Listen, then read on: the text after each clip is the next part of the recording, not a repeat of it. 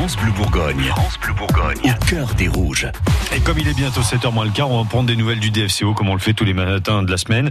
Au cœur des rouges, Anne, ce matin, euh, on a quand même euh, de bons résultats au DFCO. Oui, oui, parce qu'il n'y a pas que la Ligue 1 dans la vie. Alors, par exemple, hier après-midi, l'équipe du DFCO féminin qui joue en Régional 2 s'est qualifiée pour la finale de la Coupe de Côte d'Or. Victoire 6 à 0 face à Villers-les-Paux.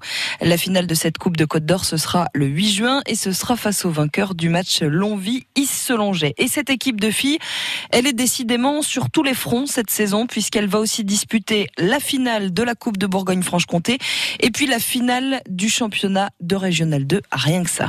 Puisqu'on parle beaucoup de filles euh, en ce moment, euh, il y a le mondial féminin qui se prépare, les bons résultats du DFCO.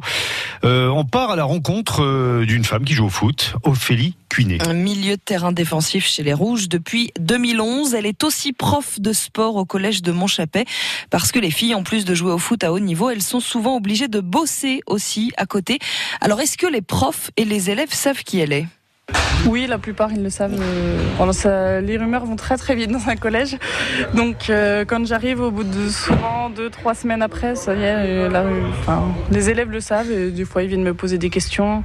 Les réunions parents-prof aussi, les parents des fois ils me, ils me questionnent un petit peu. C'est sympa. Qu'est-ce qu'on vous demande? Bah voilà, souvent on me félicite pour euh, justement moi, ma double activité. Euh, voilà, on me demande comment ça se passe, on me demande les résultats. Les élèves des fois me demandent les résultats du week-end. Enfin voilà. Donc euh, c'est plutôt sympa à vivre.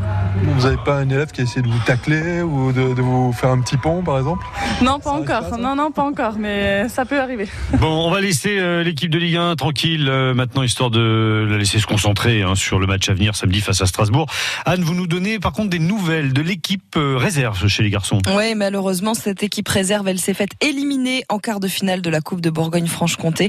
Les Rouges ont perdu 3-2 sur la pelouse du Jura d'Aulois. Au cœur des rouges sur FranceBleu.fr. FranceBleu.fr. Bon début de journée.